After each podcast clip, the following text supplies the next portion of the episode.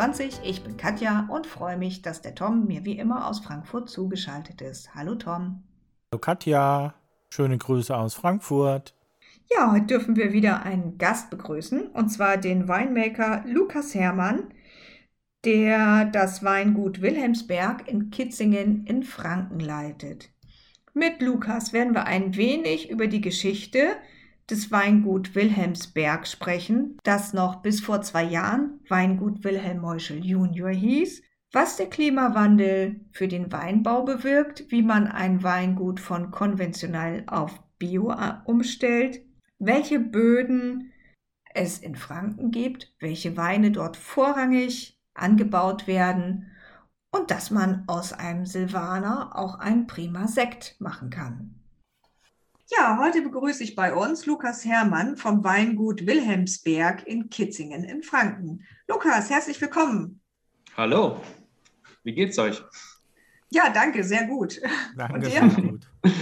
ja, doch, jetzt auch Lukas. mittlerweile ganz gut. Die ganze Zeit zurzeit ist äh, ziemlich stressig. Wir kämpfen noch mit den Weinbergen. Ähm, dieses Jahr natürlich auch irgendwie wieder ein Extrem. Wir haben viel Wasser bekommen. Es ist trotzdem auch warm. Die Reben wachsen sehr stark. Äh, dazu kommt natürlich auch ähm, ein ganz großer Pilzdruck der äh, ja die ganze Saison ziemlich schwierig erscheinen lässt. Bin mal gespannt auch, äh, wie man in zehn Jahren über den Jahrgang redet, ob man dann sagt, ja, das war so, so ein Jahrhundertjahrgang, wo alles ganz schlimm war oder ob das wieder so ein Vergessenheit gerät. Aber ja, wir sind auf jeden Fall noch am Rudern und ähm, ja, auch wenn es nicht mehr so weit zum Herbst ist, wirkt das Ganze doch noch ähm, wie ein ganz großes Stück Arbeit, was wir da vor uns haben.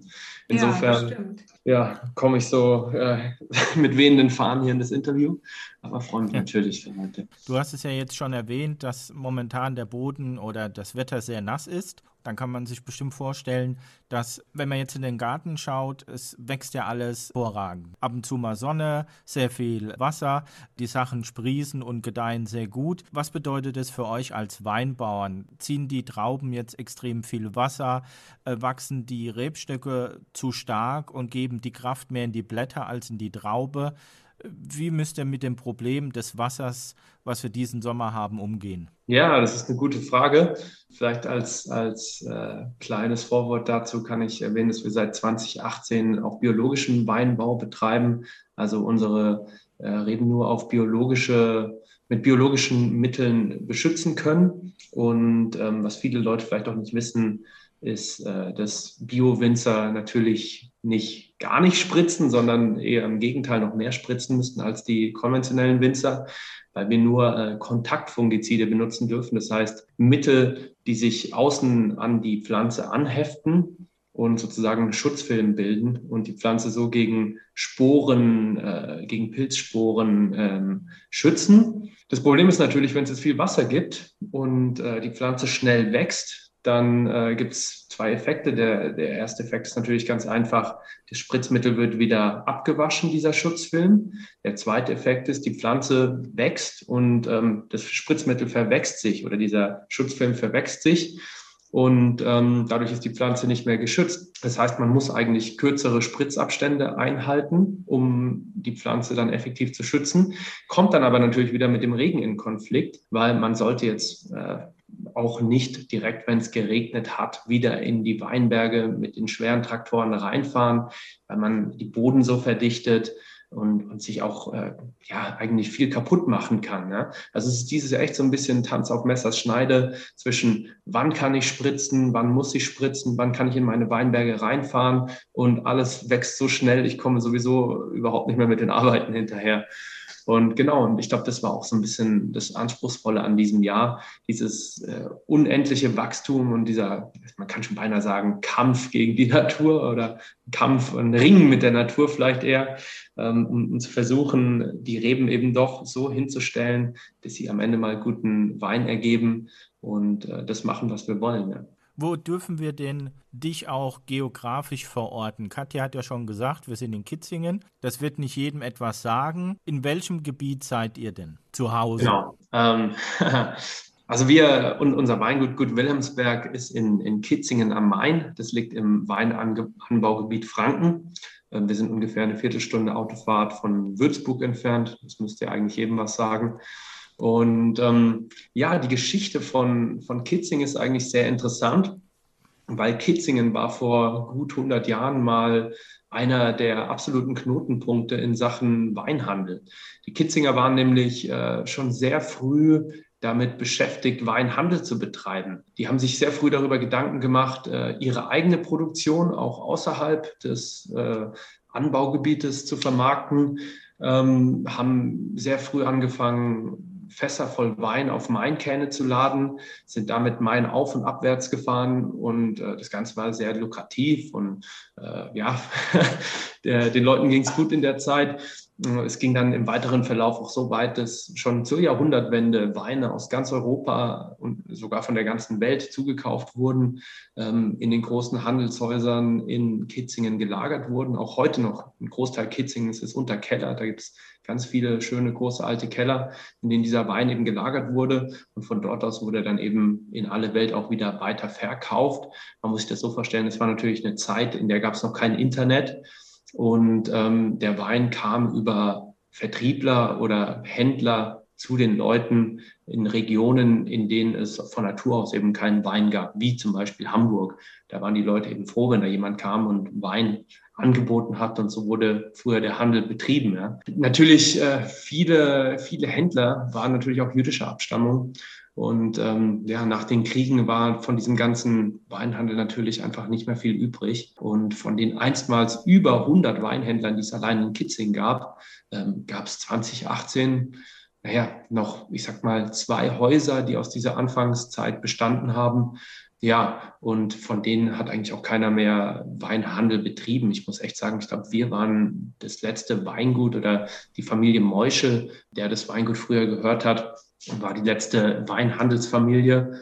Und ähm, ja, die Ära ging dann mit unserer Übernahme sozusagen ähm, auch zu Ende. Die letzte Generation, also die Moisches war auch eine ganz alte fränkische Weinbaufamilie. Die hatten über 500 Jahre äh, Erfahrung im fränkischen Weinbau, waren zu den Glanz- und Gloria-Zeiten auch äh, super vernetzt. Die hatten zum Beispiel in Würzburg Flächen an den, an den renommiertesten Lagen am Würzburger Stein. Ähm, auf dem Würzburger Stein liegt so ein kleines eine kleine Burg oder ein kleines Schloss. Das hat auch mal denen gehört, als, sage ich mal, ähm, naja, äh, wie sagt man, als, äh, als Verkaufsraum. Äh, also. als, ähm, ja, das, die Steinburg nennt sich das Ganze, ähm, um, um, um sich einfach ein bisschen präsentieren zu können, als Präsentationsfläche, vielleicht kann man das so sagen.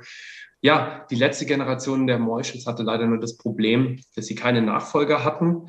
Und war, es waren zwei Brüder, die waren beide irgendwann über 60 Jahre alt und die haben sich natürlich Gedanken darüber gemacht, wie ihr Familienweingut weiterzuführen wäre.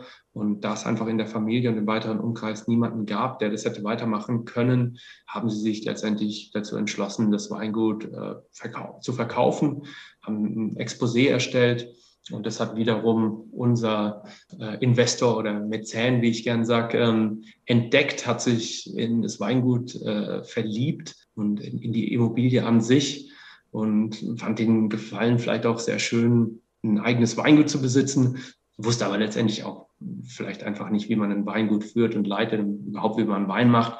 Es ist jetzt leider auch nicht so einfach, wie sich das viele Leute vorstellen. Hatte aber einen guten Freund, das ist der Markus Heid und ähm, der, dem arbeite ich ja heute auch zusammen. Äh, den hat er mit ins Boot geholt. Äh, so haben sie sich dann beide entschlossen, das Weingut weiterführen zu wollen. Und ich bin eigentlich dazu gekommen, war, bevor ich nach Franken gekommen bin, äh, drei Jahre lang in Neuseeland. Ich habe dann nach meinem Abschluss äh, gearbeitet auf einem großen Weingut, vielleicht ganz anders als die Betriebe hier in Deutschland sehr industriell waren. Also als kleinen Vergleich, Jetzt in Gut Wilhelmsberg bewirtschaften wir momentan sieben Hektar Rebfläche. Das gibt in einem normalen Jahr vielleicht so 70.000 Flaschen Wein. In Neuseeland, in, in, dem letzten Jahrgang, in dem ich da gearbeitet habe, haben wir 40 Millionen Flaschen Wein produziert. Oh je. Okay. also unsere ganze Lese wirklich von Gut Wilhelmsberg hätte in eine Presse von, äh, von dem Weingut gepasst und die Presse wäre nicht ja. voll gewesen. Ne? Ähnliche Zahlen hatte Jasmin neulich auch, die ja, genau. mit der wir auch schon gesprochen hatten, die war ja auch in Kalifornien und auch in Neuseeland, aber du warst auf der Nordinsel, wenn ich das richtig Nee, ich war ne? auf der Südinsel, im Norden der Südinsel. Wow, okay. Man kommt ja. da schnell äh, durcheinander, aber ich war so, sage ich okay. mal, an dem, an dem Hotspot für Sauvignon oder der, der größten also Gemeinde, ähm, die nennt sich Marlborough, ja. äh, die Stadt dazu Blenheim oder Blenheim und habe da eben auch in einer der größten Kellereien gearbeitet. Ja, es hat sich so ergeben. Ähm, wie gesagt, ich habe da meinen, meinen Abschluss gemacht, habe meine Masterarbeit geschrieben, auch über Sauvignon Blanc. Und das Land hat mir einfach so gut äh, gefallen. Ich äh, bin in der Zeit sehr viel gewandert und es hat einfach für mich alles da gepasst zu der Zeit. Und dann bin ich da geblieben, habe mir da einen Job gesucht. Natürlich auch der Job äh, oder das Weingut war natürlich äh, war eine prägende Zeit für mich da zu arbeiten, weil, ähm, naja, man lernt im Studium immer, ja, das kann man machen und die Maschine gibt's und so, aber diese ganz modernen Sachen, das sieht niemand äh, von, den, von den jungen Winzern, weil das ist natürlich alles, äh, das gibt's fast nicht, ja, es gibt die Technik, aber ein kleines Weingut in Deutschland ähm, hat natürlich nicht diese ganzen abgefahrenen äh, Technologien im Keller. Aber diese großen Kellereien in Neuseeland haben das eben schon. Und boah, ich habe da maschinell mit allem gearbeitet, was es so gibt auf dem Markt. Ionenaustauscher, verrückten Filtern, Zentrifugen. Ja, das war einfach auch eine gute Erfahrung. Ähm, auch sehr spannend zu sehen, dass, wie, ein, wie ein Betrieb geleitet wird, der so eine massive Produktion hat. Und ja. das muss natürlich durchgetaktet sein von A bis Z. Da, da wird kein, kein Hahn an den Tank geschraubt, ohne dass es, dass es darüber nicht eine Anleitung gibt, wie das gemacht ja. wird. Ne? Und hast du dein komplettes Studium dann in Neuseeland gemacht oder hast du hier in Deutschland angefangen zu studieren und bist dann rübergegangen für ein Auslandssemester, wenn ich da mal so zwischengrätschen ja, darf? Dann fange ich jetzt einfach auch nochmal von vorne vorne an. ja, ich glaube, äh, was mich auch zu, zu Jasmin unterscheidet, mit der äh, ich mir das Interview auch angehört habe, ist, ähm, ich komme eben nicht von aus einer Weinbaufamilie. Wir haben kein äh, Familienweingut. Äh, für mich war es nicht immer klar, dass ich irgendwann mal einen Betrieb übernehmen kann, sondern ich bin da echt als Quereinsteiger rangegangen. Ne? Die Geschichte war vielleicht so ein bisschen, meine Eltern haben beide jetzt äh, ja vielleicht eher so klassische Berufe. Mein Vater war Jurist, meine Mutter war Lehrerin und es waren eben doch beides so sehr schreibtischlastige Jobs. Und ich wusste irgendwie für mich schon sehr früh, dass ich ja irgendwie ein bisschen mehr Abwechslung in meinem Berufsalltag haben will. Und ja, mein, ich glaube, mein Onkel war das, der hat mir dann irgendwann mit, was weiß ich, 14, 15 erzählt, ja, wäre doch Winzer, das kann man jetzt noch studieren. Ich glaube, er hat es damals auch eher so ein bisschen als, als Scherz gemeint, aber irgendwie hat mir die Idee gefallen. ich glaube schon, so ist es. Er trinkt definitiv selber gerne Wein. naja, aber du hast ja gesagt, du kommst aus Heidelberg. Das ist ja nun auch eine große Weinbauregion und ähm, ja, also drumherum ja. zumindest. Heidelberg selber gibt es gar nicht so viel. Aber auf jeden Fall war ich da mit 16 irgendwann bei einem Winzer in Heidelberg und äh, habe da meinen ersten Tag gemacht. Das werde ich auch nicht vergessen. Das war halt auch so eine pure Weinbergsromantik. Ne? Morgens war Nebel in den Weinbergen. Wir haben da irgendwas gemacht ja, da waren Rehe im Weinberg und es war halt alles schwer romantisch, ne? so wie man sich das heute auch vorstellt. da wusste ich natürlich noch nicht über die Stolpersteine, über die man heutzutage so stolpert in dem Beruf.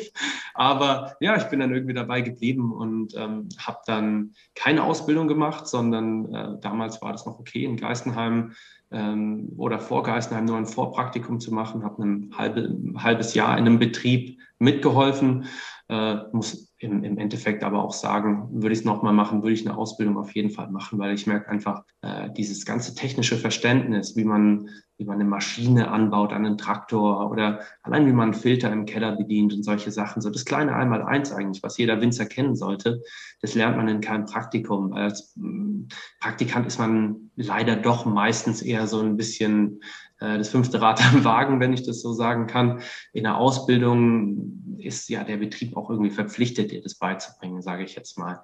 Ähm, ja, dann habe ich in Geisenheim studiert danach. Nach Geisenheim wieder eben auch dieser Effekt, der vielleicht ein bisschen daraus resultiert hat, war, äh, ich hatte vielleicht viel theoretisches Wissen, aber praktisch konnte ich faktisch irgendwie noch gar nichts. Und ähm, was viele junge Winzer oder Winemaker oder Önologen machen nach so einer Ausbildung, ist eben äh, sie versuchen Erfahrungen zu sammeln. natürlich sammelt man die am besten auch nicht nur in Deutschland, sondern man versucht mal über den Tellerrand hinauszuschauen. Ich habe dann den ersten Herbst noch in Deutschland gemacht, auf einem äh, sehr renommierten Sektgut in Rheinhessen. Dann war ich in Australien. Ich hatte es damals unglaublich fasziniert, diese australischen Rotweine, diese schweren, marmeladigen Weine. Verrückt, weil heute hat sich mein Style da auch sehr verändert. Aber jeder fängt eben mal irgendwo an. Ähm, danach bin ich wieder zurückgekommen, war an der Saar, habe da viel über Riesling gelernt, war auch eine sehr schöne Zeit. Und ähm, dann war ich noch in Südafrika für einen Herbst, äh, auch in einem sehr kleinen, kühlen Anbaugebiet. War aber ein ganz moderner Keller, hat auch viel Spaß gemacht. Und dann war ich wieder an einem Punkt, ich hatte so viel praktische Erfahrung gesammelt und, und viel gesehen und bin viel gereist. Und ist natürlich auch immer eine schöne Zeit, weil neben den ganzen Herbsten nimmt man natürlich auch einfach viel mit über die Kulturen in dem Land, über die, über die Art, wie die, wie die Leute ticken. Man hat meistens auch ein bisschen Zeit, um noch rumzureisen. Aber nach diesen ganzen Erfahrungen, die ich gemacht hatte, war die ganze Theorie, die ich davor gelernt habe, irgendwie schon wieder so weit weg und ich war irgendwie immer noch durstig und hungrig, mehr zu wissen. Und dann wollte ich einen Master machen, ja. Und in Deutschland gab es zu der Zeit den Master in Gießen auf Deutsch. Der war so ein, ich will jetzt nicht sagen verschrien, aber hatte den Ruf, äh, dass er eben sehr agrarlastig war. Ich mhm. habe mir für mich gedacht, dass ich eigentlich jetzt nicht unbedingt viel über Agrar wissen wollte, sondern doch schon sehr spezifisch über Wein. Ähm, ich habe mich dann weiter umgeschaut, mir überlegt, welche anderen Universitäten vielleicht noch im Ausland für mich in, in Frage gekommen wären. Da gibt es die renommiertesten sind eigentlich Davis in den USA und Adelaide in Australien. Ja, die haben sicherlich super Programme. Das Problem ist nur, als Nicht-Australier oder Nicht-Amerikaner zahlt man da horrende Studiengebühren. Also mhm. ist eigentlich nicht zu realisieren, ohne dass man irgendein Stipendium bekommt. Und ja, dann hat sich das aber so ergeben, dass, die, äh, dass es einen europäischen Gemeinschaftsmaster gibt mittlerweile, der komplett auf Englisch unterrichtet wurde oder wird nach wie vor. Ähm, das Ganze nennt sich Vinifera Euromaster und das erste Jahr in diesem Master findet immer in Montpellier statt, also in Frankreich. Und das zweite Jahr kann man sich dann auswählen aus einer Auswahl von fünf Partneruniversitäten in Portugal, Spanien, Deutschland, Italien, ja, die vier. In Italien gibt es mehrere Unis. Und ähm, da habe ich mich dann dazu entschieden, nach Portugal zu gehen. Ähm, wusste allerdings auch schon von Anfang an, als ich da angefangen habe im Studium, dass ich unbedingt was mit Sekt machen wollte. Ich wollte unbedingt meine, meine Thesis über Sekt schreiben. Das Problem ist, der, die, die Produktion von, von Sekt, äh, der hergestellt wird nach der traditionellen Flaschengärmethode, also die Methode, die auch in der Champagne angewendet äh, wird, mhm. ist sehr zeitaufwendig. Also in Deutschland muss ein Sekt, wenn er auf die Flasche gefüllt wird, neun Monate auf der Hefe liegen, bevor er erstmal einen Korken bekommt. Also er liegt schon in der Sektflasche, er hat auch schon die, die, die, die Bubbles, die Blasen. Aber den Korken bekommt er dann erst in dem letzten Schritt, dem Degorgieren, also dem Enthelfen des Weines. Und ähm, in Frankreich sind es sogar drei Jahre, bis die Weine auf den Markt kommen. Und ja, wenn man da eben irgendwelche Versuche ausbauen will, das muss man ja irgendwie einplanen, ne? dass es einfach auch eine lange Zeit dauert und äh, bis man da mal wirklich Resultate vielleicht auch sieht in so einem Versuchsaufbau. Und deswegen habe ich das von Anfang an angeleitet. Ich wollte was mit Sekt machen, hatte das am Anfang auch fest geplant, in, in Portugal zu machen. Es kamen dann einige Sachen dazwischen. Letztendlich meine Betreuerin ist schwanger geworden und der Versuchsaufbau war doch sehr komplex. Ich bin einfach, habe mir das nicht zugetraut, das dann ganz alleine zu machen und in irgendeinem Labor zu stehen und niemanden zu haben, bei dem ich mal nachfragen kann, wie das Ganze eigentlich äh, weitergehen soll. Und dann habe ich gesagt, ja, okay, wenn das mit dem Sekt jetzt schon nichts wird, dann will ich es wenigstens in der Ecke machen, die mir gefällt. Und äh, weil ich eben zu dem Zeitpunkt schon in Australien gearbeitet hatte, es war an der Westküste, es war auch eine sehr wilde Region, es hat mir unglaublich gut gefallen, habe ich gedacht, okay, äh, Australien oder Neuseeland wäre dann so eigentlich mal eine Ecke, in der ich ganz gerne noch ein bisschen länger sein würde. Und habe dann einfach meine Fühler ausgestreckt, habe ein paar Forschungsinstitute angeschrieben und habe dann eben ähm, was gefunden in Blenheim in Marlborough, wo ich dann meine Thesis geschrieben habe über ja so ein bisschen den Einfluss von verschiedenen Gärfaktoren auf die Aromatik in Sauvignon Blanc. Das klingt doch gut. genau, und dann äh, ist das eine so zum anderen gekommen, ja. Also, ja. aber nochmal, um auf das Thema zurückzukommen. Das Problem für mich war eigentlich in Neuseeland, das muss man sich vorstellen, 40 Millionen Flaschen, 35 Millionen von diesen Flaschen waren ein Wein, ein Label und ein Geschmacksbild. Ja. Mhm. Die Marke hat es geschafft, da wirklich ein, einfach ein, Brand aufzubauen. Mal ganz grob gesagt wie Coca-Cola. Dieser Wein, der wurde hauptsächlich äh, in die UK und in, nach USA exportiert. Und äh, die Leute haben das gekauft, die konnten das blind kaufen, egal welcher Jahrgang das war. Das war immer dasselbe. Also das Geschmacksbild war immer gleich. Mhm. Und ähm, natürlich wurde die ganzen, wurden die ganzen Arbeitsschritte im Keller darauf abgestimmt, dass dieses Geschmacksbild auch wieder erzeugt wird. Das fängt natürlich an bei der Auswahl von den Hefen. Ich sage jetzt einfach mal, gibt es dann 100 Tanks oder 200, da weiß man genau, äh, 10 Prozent sind mit der Hefe, 40 Prozent mit der Hefe, 30 Prozent mit der Hefe. Am Ende weiß man, der Wein hat so und so viel Apfelsäure, so und so viel Weinsäure. Also diese ganzen Parameter, die man in der Önologie benutzt, pH-Werte, Restzucker, Säure, das ist alles so aufgebaut, dass das jedes Jahr wirklich klein wird, äh, gleich wird. Ne? Und in so einem System, ich meine, auch wenn man bei Coca-Cola arbeiten würde, ähm, und man hätte jetzt die, das beste Rezept, äh, das man sich noch vorstellen kann. Die würden ganz sicherlich da an ihrem alt hergebrachten Coca-Cola-Rezept nichts ändern. Also mhm. es ging äh, never change a winning team, sagt man ja auch. Ne? Und genauso war so ein bisschen die Mentalität. Es war einfach auch sehr starr und hat sehr wenig Raum für Neuigkeiten oder äh, für Neues gelassen. Und es ist für mich dann einfach auch irgendwann zu so einer reinen Industriejob geworden eben, ne? Weil die Trauben, die da in die Tanks geflossen sind, das war natürlich, kamen aus Weinbergen, das waren Flächen, sage ich jetzt einfach mal, von, von Aschaffenburg bis, bis Bamberg, äh, von der, von der Flächengröße Größe her.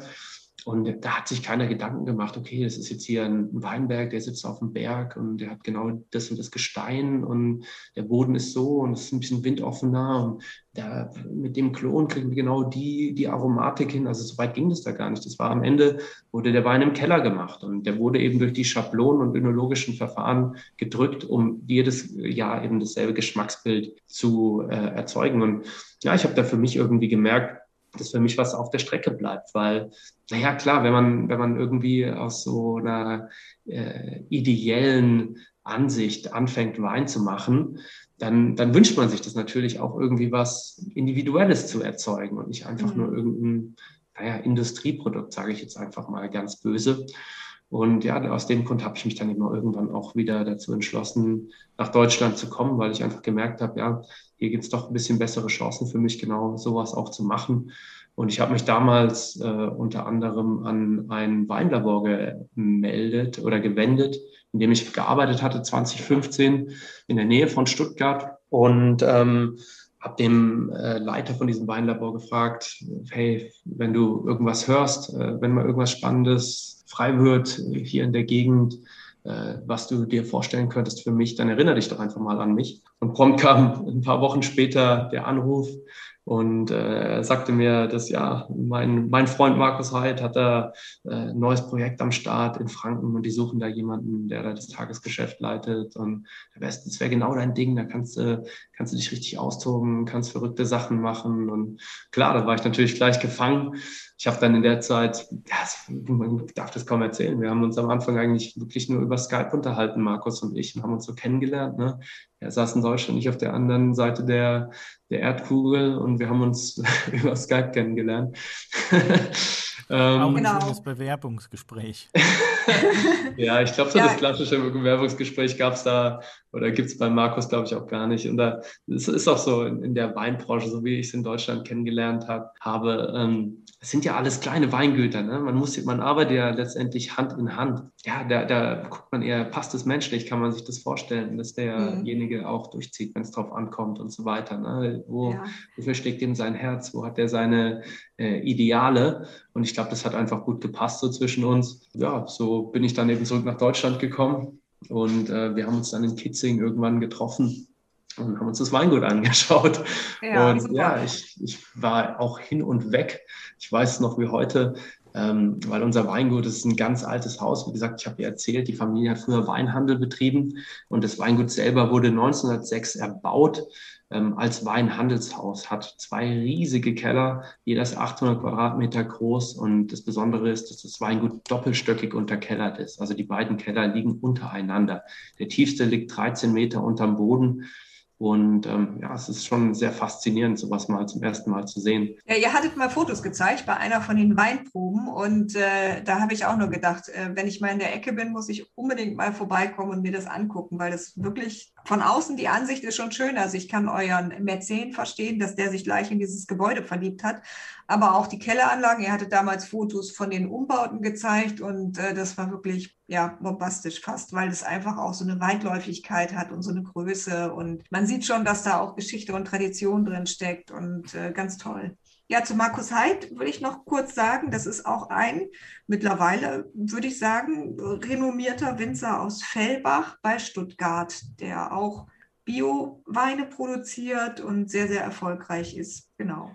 Genau, so kann man es sagen. Markus macht äh, mittlerweile, ich glaube, beinahe seit 20 Jahren Bio-Weinbau. Ähm, ist auch Teil des VDPs. Also man kann ihn definitiv zu den renommierten Winzern zählen. Ja, genau. Und für mich ist Markus heutzutage eigentlich auch ja, wie ein Mentor. Ne? Er hat natürlich viel Erfahrung, die mir noch fehlt. Ich kann mich ja schon noch so als Jungwinzer bezeichnen, auch wenn ich jetzt schon eine Weile in dem Beruf bin.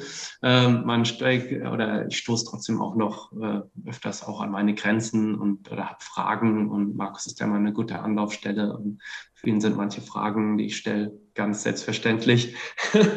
und ähm, ja, es ist schön, da noch so ein Backup zu haben, wenn, wenn man mal äh, noch eine, eine zweite Meinung braucht. Und super. Ja.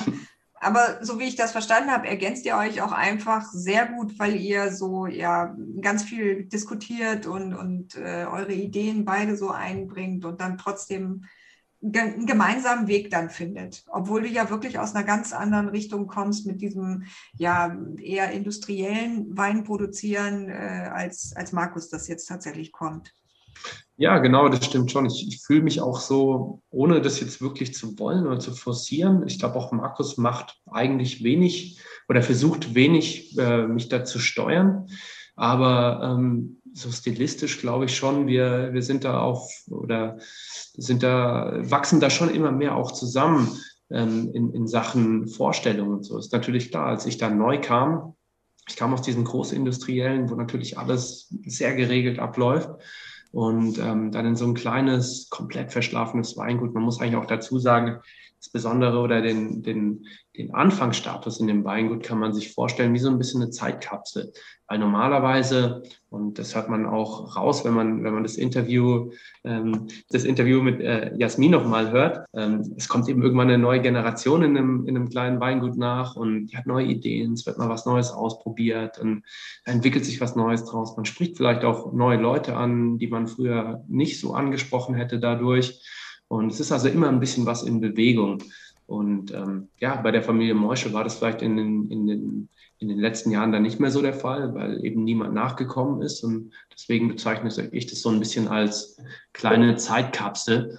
Und ähm, der ganze Betrieb war eigentlich so, ja, ziemlich verschlafen, ja, sage ich einfach mal. Oder es waren zumindest ganz viele Ecken, die uns aufgefallen sind, wo man oder wo wir, wo es uns wichtig war, dass wir da wirklich äh, was ändern. Wie gesagt, der erste Schritt war mal der Bio-Weinbau. Das war für mich damals natürlich auch was komplett Neues. Ich war so ein bisschen Kellerkind, sage ich einfach mal. Ich habe äh, in den letzten Jahren meine Ausbildung schon auch immer mehr auf äh, die Kellerarbeit gesetzt. Ähm, als ich dann in Kitzing angefangen äh, habe, musste ich mich auch erstmal einfach auf so einen Traktor setzen und dann jeden Knopf ziehen und dann schauen, was passiert. oh, Treckerfahren ähm. ist so schön. Ich habe zwar nur einen Rasentrecker, aber ich liebe es heiß und windig. ja, letztendlich ist, sind unsere Traktoren auch nur große Rasentrecker. naja, ähm, ja, genau, so war das alles eine Entwicklung und natürlich auch das äh, mit dem Bio-Weinbau Anfang habe ich mich da schon noch stark auf Markus äh, verlassen. Der hat, hat das Ganze schon noch stärker navigiert. Mittlerweile habe ich schon auch immer mehr selber raus, äh, worauf es ankommt und was man, äh, wann die Zeiten sind, äh, bei denen man ganz gezielt mal drauf achten muss. Ja. Und ähm, natürlich auf der anderen Seite auch das Weingut an sich. Ne? Äh, die Weingüter waren, sage ich mal, in, in den 70er Jahren so aufgebaut, gerade auch die, diese kleinen Kellereien, zu denen das Weingut Meuschel auch gehört hat, war eigentlich so ein bisschen die Philosophie. Man hat sehr viele Weine im Sortiment. Man versucht so ein bisschen jeden Geschmack auch zu bedienen. Und äh, sogar hatte die Weinkarte, als ich da angefangen habe, 85 Weine. Für ein Weingut mit sieben Hektar ist das natürlich enorm. Äh, enorm zum einen auf der einen Seite für denjenigen, der die Weine macht, und im Keller so viele kleine Partien ausbauen muss. Auf der anderen Seite enorm für den Kunden, der da reinmarschiert und diese schiere Liste vor sich liegen sieht und gar nicht mehr weiß, wo oben und unten ist natürlich. Ne? So viele Positionen gibt es in manchem Restaurant nicht, also von daher. Ja, richtig. In den, in den Restaurants ist es ja auch so, wenn man in, in ein Restaurant kommt und man hat da also ein halbes Buch als Speisekarte, ja. ist man doch meistens abgeschreckt. Ne? Ja, also genau. Bei den Weingütern heutzutage eigentlich auch man versucht so ein bisschen seine, seine Spezialitäten rauszufinden und sich darauf ein bisschen äh, zu versteifen oder zu fokussieren, genau. Ich habe früher gerne Weine aus Südamerika getrunken und ich hatte dann gehört, dass die Weine parfümiert werden. Wenn du jetzt zum Beispiel so eine Menge Flaschen Wein produzierst, geht das alles über die Arbeit im Weinkeller oder werden da auch Aromastoffe zugeführt? Grundsätzlich darf man dem Wein nichts zugeben, was jetzt irgendwie das Geschmacksbild aktiv beeinflusst. Also man darf jetzt keine Aromen zusetzen. Aber es gibt natürlich in der modernen Kellerwirtschaft äh, viele andere Wege, um, um das Geschmacksbild zu beeinträchtigen. Wie gesagt, oder zu beeinflussen, besser gesagt. Ein großer Faktor für mich, gerade für diese jungen, frischen Weine, zu denen Sauvignon Blanc jetzt in, in der Stilistik auch gehört, sind natürlich Hefen.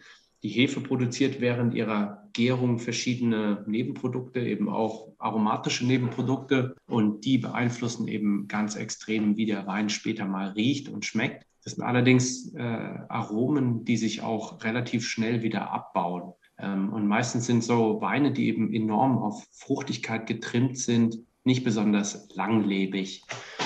Ja, das kann man sagen. Und äh, natürlich, ich habe es ja vorhin schon ein bisschen angeschnitten.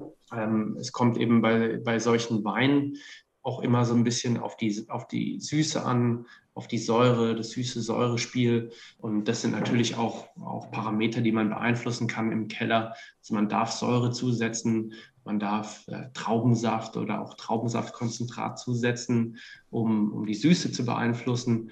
Und äh, damit kann man eben schon ein Geschmacksbild sehr stark beeinflussen. Letztendlich glaube ich, was jetzt gerade den, den neuseeländischen Sauvignon Blanc wirklich einzigartig macht, und das muss man ihm ja auch zusprechen, ist, dass Neuseeland doch sehr kalte Nächte hat und äh, sehr heiße Tage. Und äh, das bewirkt letztendlich, dass die, dass die Trauben äh, an den Reben einfach schon sehr viele Aromastoffe ausbilden. Gerade diese kalten Nächte sind eigentlich für aromatische Rebsorten sehr wichtig im Weinbau. Dazu fällt mir noch ein, auf eurer Webseite habt ihr ja ein, eine Philosophie veröffentlicht oder unter anderem veröffentlicht, dass ihr gar nicht mehr so viel Wert auf Öxle gerade legt. Und das jetzt nochmal zum Thema Geschmack. Jetzt hatten wir in Neuseeland die Hefen, dass die Öxle gerade nicht mehr so ausschlaggebend sind, sondern eben der Geschmack der Traube. Das heißt, ihr geht in den Weinberg und verkostet die Trauben auch oder wie testet man das und geht dann praktisch schon in die Vorarbeit, bevor man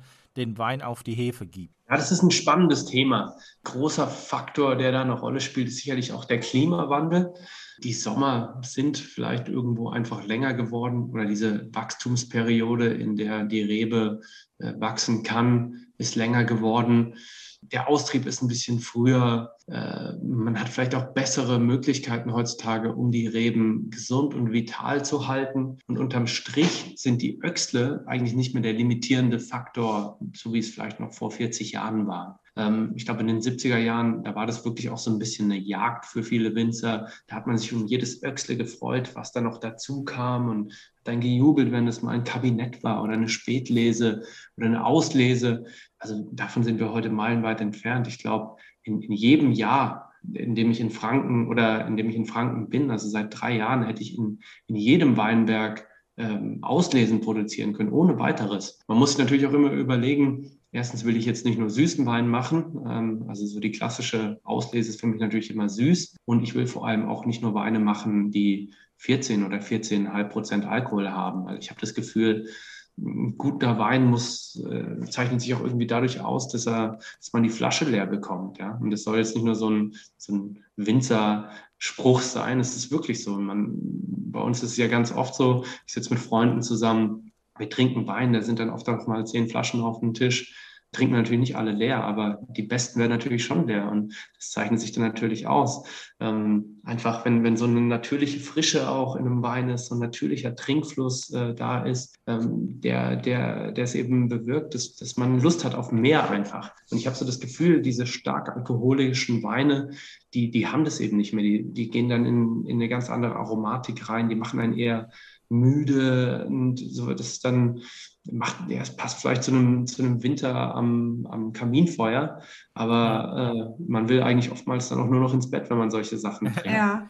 Was ist denn so ein spritziger, junger Wein für dich? Was muss er denn heute mitbringen, dass er für eine junge Generation passt, die man ja auch an den Wein heranziehen möchte, weil die heute vielleicht mehr auf Bier gehen oder auf Trendgetränke und äh, man muss sich ja auch um den Nachwuchs ein bisschen kümmern. Gott, so habe ich das eigentlich noch nie gesehen, weil, weil wenn man so in der, in der Weinindustrie drin ist, dann gibt es ja natürlich eigentlich doch immer nur Wein. Natürlich trinkt man auch mal Bier oder so, aber es dreht sich immer um Wein. Dass die junge Generation jetzt nur noch Bier trinkt, um Gottes Willen, was machen wir denn da alle? ja, ich weiß gar nicht, ob es da wirklich um die Weine an sich geht oder auch so ein bisschen äh, um das Bild vom Wein. Ich glaube, äh, für viele Leute hat Wein oftmals immer so was Altehrwürdiges ja, ich, ich denke da auch an, an Weingüter, in denen ich selbst schon war. Äh, da habe ich mich kaum getraut, überhaupt reinzugehen. Habe mich schon gefragt, um Gottes Willen, das nehme ich überhaupt rein? Ich habe eine kurze Hose an oder mache ich das jetzt richtig? Ich, ich mache gleich was falsch und schmeißen die mich raus. Ne? Das, das, macht doch keinen Spaß, sowas. Ne? Das Wein ist ja auch irgendwo ein Genussmittel, das soll Spaß machen. Das kann man zu jedem, zu ganz, oder nicht zu jedem, aber zu ganz vielen verschiedenen Anlässen trinken. Und da gibt es kein richtig und kein falsch. Es muss einfach Spaß machen und Freude machen. Und ich glaube, das Gefühl muss man ein bisschen vermitteln. Und das vermittelt man für mich eben auch einfach mit Weinen, die, die diesen Trinkfluss äh, mit sich bringen und Lust machen auf ein zweites Glas und nicht mit diesen äh, schweren Kavenzmännern, sage ich jetzt einfach mal. Und um nochmal auf die eigentliche Frage zurückzukommen, geht es uns deswegen, weil wir eben heutzutage die Möglichkeit haben, in allen Weinbergen so schwere Weine zu produzieren, einfach mhm. auch darum, dass man nicht mehr bis zum Exitus wartet, bevor man die Trauben erntet, sondern dass man sie eben genau dann erntet, wenn sie ein optimales Maß noch haben an Frische, aber auch schon ein gutes Maß an Reife, so dass sich das beides eben die Waage hält. Und es ist eben nicht erst, wenn, wenn die Öxle-Zahlen dreistellig sind, sondern ein ganzes Stück vorher hin.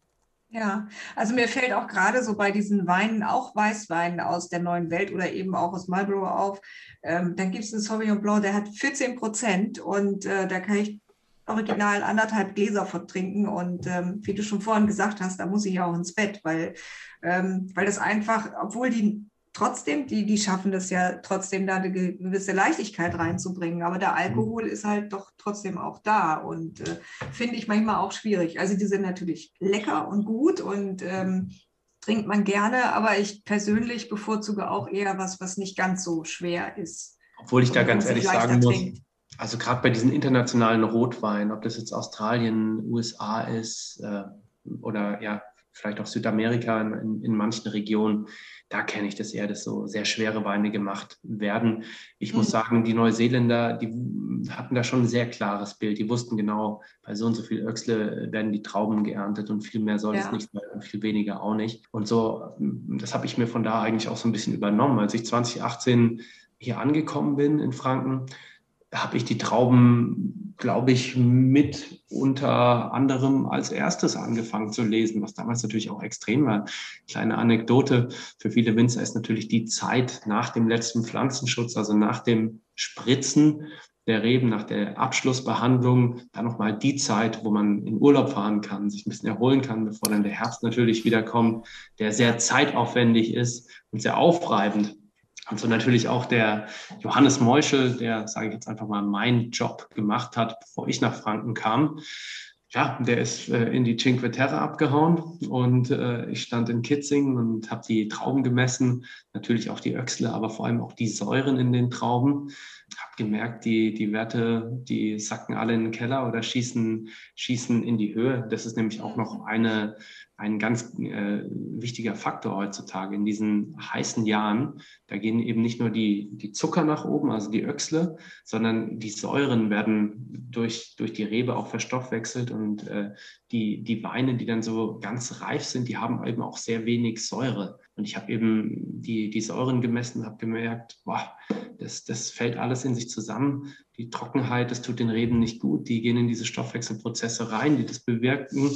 Und dann ähm, war der Johannes Meuschel, ich glaube, gerade mal drei, vier Tage in Italien, dann habe ich ihn angerufen und habe gesagt, pass auf, es tut mir leid, aber du musst jetzt zurückkommen, wir müssen morgen anfangen. Und ähm, ja, wir haben es dann auch so gemacht. Ich habe äh, morgens mit dem Team angefangen, die Trauben zu lesen.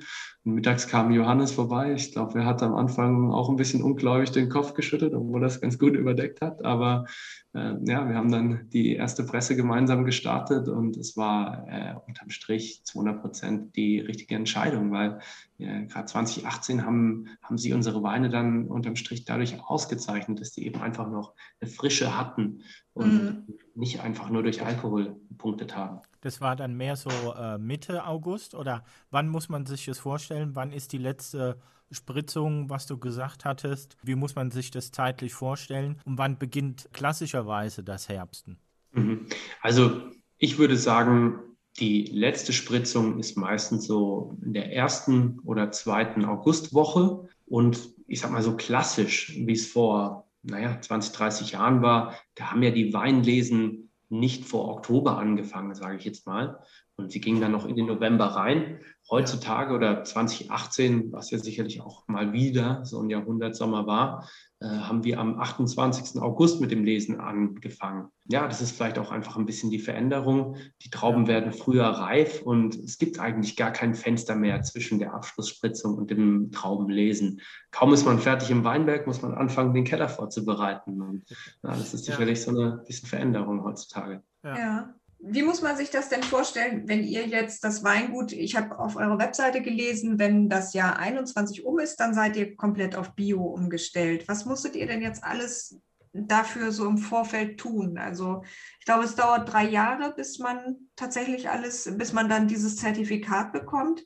Was Richtig. muss man alles Richtig. machen, außer auf eben ähm, ja auf diese anderen Pflanzenschutzmittel umzustellen? Dieser ganze Bio-Weinbau, der, der beruht sich eigentlich insgesamt auf oder stützt sich auf drei verschiedene Säulen. Das eine ist äh, der Pflanzenschutz, das andere ist die Bodenbearbeitung und das dritte ist die Düngung. Fangen wir mal bei der Düngung an. Jetzt als konventioneller Winzer kann ich eben ganz gezielt die Nährstoffe düngen, die meine Pflanze gerade brauchen. Also ich ziehe eine Bodenprobe, kann meinen Boden analysieren, kann zum Beispiel bemerken, dass da ein Ungleichgewicht besteht zwischen verschiedenen Mineralien oder dass der Boden ziemlich ausgelaugt ist von, von einem Nährstoff her betrachtet und kann diesen Nährstoff dann gezielt zudüngen. Ähm, wir Bio-Winzer haben so diese Möglichkeit direkt nicht, beziehungsweise äh, müssen wir unsere komplette Düngung über organische Substanzen beziehungsweise Komposte äh, bewerkstelligen. Ähm, ja, ist mit Sicherheit auch eine, eine wichtige Angelegenheit, um, um äh, mit dem Klimawandel umzugehen. Darüber kann ich euch später noch ein bisschen was erzählen. Der zweite, die zweite Säule ist, ist die Bodenbearbeitung.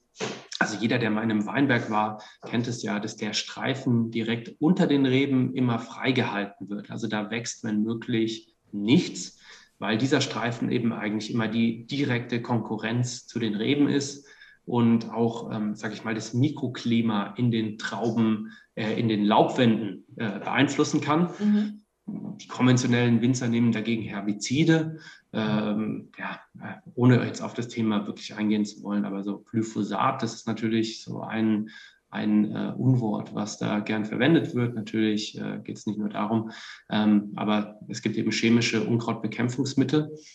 Äh, wir Bio-Winzer versuchen, diesen Unterstockbereich mit mechanischen Methoden freizuhalten. Das heißt, wir haben verschiedene Pflüge, die äh, das Erdreich bewegen und somit einfach verhindern, dass da die Unkräuter allzu groß werden. Und letztendlich natürlich der Pflanzenschutz. Wie gesagt, ich habe vorhin ja schon erwähnt, ähm, wir dürfen eben keine Mittel benutzen, die in, in die Pflanze wirklich eindringen, mhm.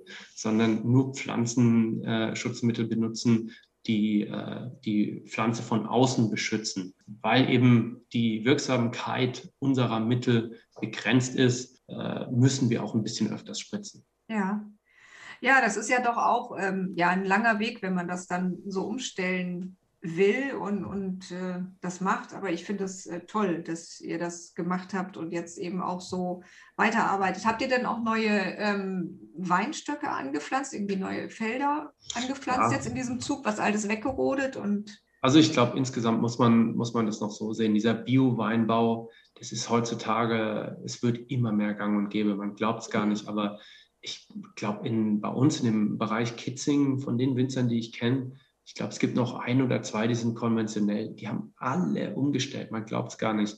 Ich will jetzt mal schauen nach, nach der schwierigen Saison, wie viele da mit ja, dabei sind. Ja. Aber ähm, ich glaube, den, den Leuten wird es einfach ein bisschen bewusst, gerade bei so einem Luxusprodukt wie Wein, da will man vielleicht nicht, dass das so industriell hergestellt wird, sondern man glaubt irgendwie daran, dass das auch anders geht. Und es geht ja auch anders. Ne?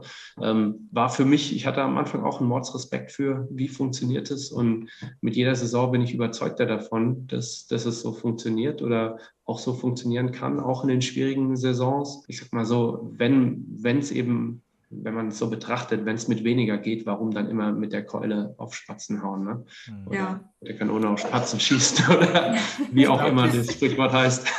das ist auch so ein Generationsthema. Vielleicht ein Winter, der das schon seit 30, 40 Jahren macht, den kannst du wahrscheinlich schwer davon überzeugen, jetzt nochmal umzustellen. Aber die junge Generation, die jetzt so nachkommt, die vielleicht auch beeinflusst ist über ihren Studiengang, die sehen das alles viel offener und vielleicht auch kritischer gegenüber den Pestiziden, Herbiziden, die man dann ausbringen kann, dass man das eben dann gerne auch aus dem Bereich des Weinanbaus herausnimmt und eben in die Biorichtung geht. Und es ist ja auch ein Verkaufsargument.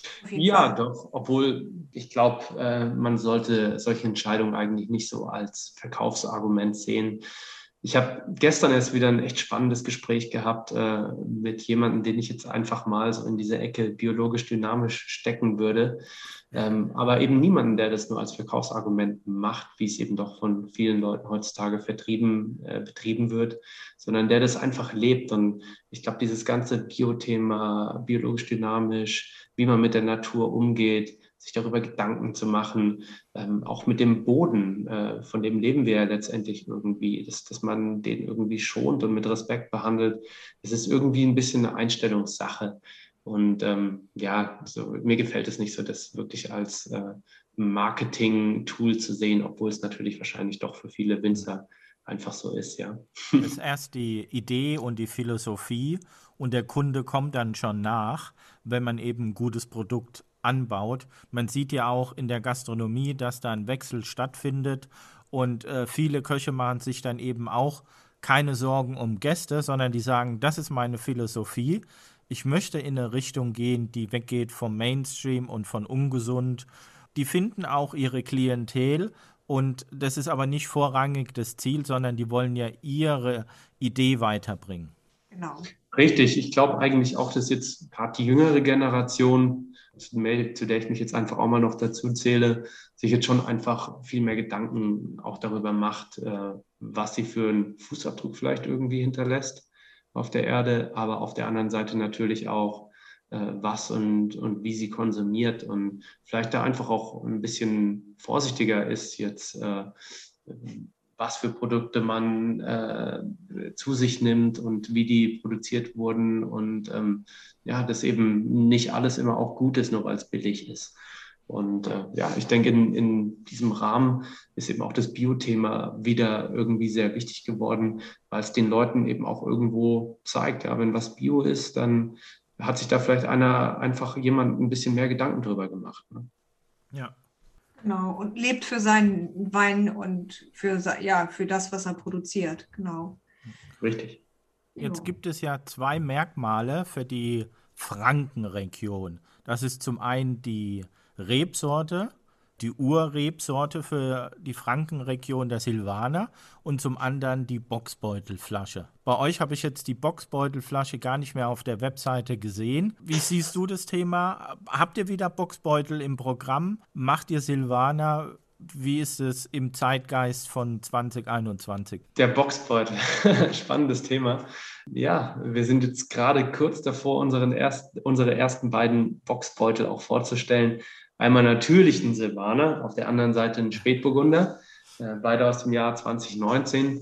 Ich muss allerdings auch dazu sagen, 2018 äh, haben wir erstmal noch keine Boxbeutel abgefüllt. Es war vielleicht auch erstmal wieder so ein bisschen eine Entstehungsgeschichte. Für mich, ich komme eigentlich aus Heidelberg, war das irgendwie schon immer in meinem Kopf drin. Boxbeutel, Franken, das war das Markenzeichen. Ne? Das ist natürlich auch toll, das was was ganz Individuelles gibt sonst nirgendwo einen Boxbeutel außer in Franken. Für viele Franken aber, die, die jungen Franken-Generation, ist vom Boxbeutel irgendwie ein bisschen angewidert. Die sagt so, ach, diese plumpe Flaschenform und es wirkt so altbacken und eingeschlafen. Das empfinde ich nicht so, das habe ich auch nie so empfunden. Ich finde allerdings, der Boxbeutel sollte wirklich auch was Besonderes darstellen. Ich finde es nicht so gut, wenn man da jetzt jeden Wein reinfüllt, sondern man, man sollte wirklich auch gute Sachen da reinfüllen. Und das ist eben unsere Philosophie. Und ab dem Jahrgang 2019 haben wir deswegen entschlossen, wirklich unsere Top-Weine, unsere Lagenweine auf diese Flasche zu füllen. Und ja, ich bin jetzt mal gespannt, wie es ankommt. Ähm, ich habe da jetzt auch schon ein bisschen gemischtes Feedback zu bekommen. Nicht alle sind so happy darüber und so enthusiastisch, wie wir es sind, aber das wird sich dann hoffentlich durch die Qualität der Weine bald selber. Ja, bietet die Flaschenform an sich irgendwelche Vorteile? Bei Vorteile bei Wein, ich würde jetzt einfach mal ganz blöd Nein sagen. Ähm, Vorteile sind vielleicht einfach das Wiedererkennungsmerkmal, ja, ja. dass halt was Einzigartiges ist und irgendwas, genau. was mit der Geschichte von Franken ganz arg verbunden ist. Die Nachteile ähm, kriegt man dann spätestens zu hören, wenn man irgendwo in der Gastro vertreten ist und das Ding halt keiner in seinen Kühlschrank stecken kann, weil dafür die Fächer zu groß oder zu klein sind. Ja. Ist ja auch bestimmt ja. schwieriger in die Kartonage zu packen und dann auch äh, zu verschicken. Ja, du brauchst auf jeden Fall wieder einen anderen Karton. Extra Kartons, ja. extra alles einfach. Ja. Ähm, das Aber zweite es ist Thema. Sehr traditionell. Und, ja, ähm, genau, richtig, richtig. Ja, ja. wenn wir jetzt nochmal auf euer äh, Weingut zu sprechen kommen, auf der Webseite haben wir ja gesehen, es gibt Manufakturweine, es gibt Ortsweine, Lageweine. Kannst du uns die Begriffe nochmal etwas näher bringen, damit die ZuhörerInnen das auch ein bisschen verstehen können, wie eure Philosophie bei den Weinen ist? Na klar, das mache ich gerne. Ähm, und zwar haben wir uns dann ein bisschen nach dem VDP orientiert. Der VDP hat da sehr früh eben schon eine, eine ganz ähnliche Qualitätspyramide eingeführt und diese Begriffe Gutswein, Ortswein, Lagenwein eben auch benutzt.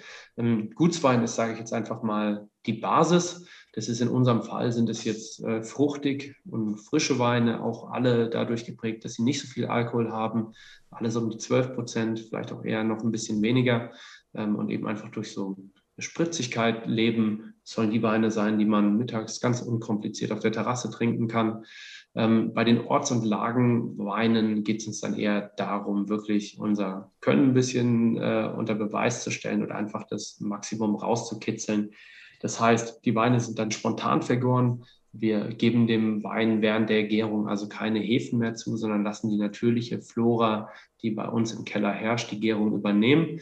Gerade beim Silvaner arbeiten wir dann in dem Bereich auch mit Holz. Wir vergären die Weine in, in Tonneaufässern und ähm, ja, ich denke, unsere ganze Herangehensweise in den Bereichen ähm, ist, ist, sehr minimalistisch. Also wir versuchen eigentlich so wenig, wie es irgendwie geht, an den Weinen zu machen. Vertrauen darauf, dass unsere Weinberge gesund sind, dass unsere Trauben gesund sind und äh, dass dann auch im, im Prozess der Weinbereitung eigentlich relativ wenig schiefgehen kann. Und ja, damit haben wir auch ganz gute Resultate gemacht. Dazu gehört natürlich dann auch, ähm, wenn die Weine mal eine Milchsäuregärung reinrutschen, das wissen vielleicht viele auch noch nicht. Ähm, es gibt also nicht nur eine alkoholische Gärung, äh, während der die Hefen die den Wein vergehren, eben den Zucker im Traubensaft zu dem Alkohol dann umwandeln, sondern es gibt auch noch äh, verschiedene Bakterien, die im Wein aktiv sein können.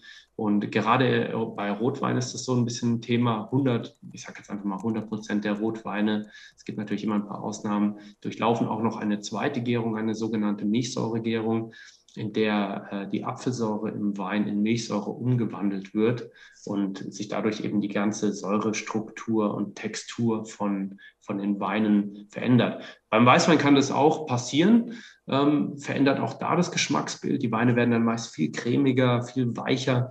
Und ähm, ja, in unserer Philosophie gehört es eben auch dazu. Wenn die Weine das machen wollen, äh, wir hindern sie nicht daran, um jetzt irgendwie ein bestimmtes Geschmacksbild zu erreichen, ähm, sondern wenn sie wollen, dann dürfen sie und am Ende fährt man damit auch wirklich ganz gute Ergebnisse ein. Und ähm, ja, wir sind damit sehr zufrieden. Die Lagenweine unterscheiden sich vielleicht nochmal darin, ähm, dass sie wirklich nur von, von einzelnen Parzellen kommen. Die Lagenweine sind jetzt in unserem Fall vom Kitzinger Wilhelmsberg.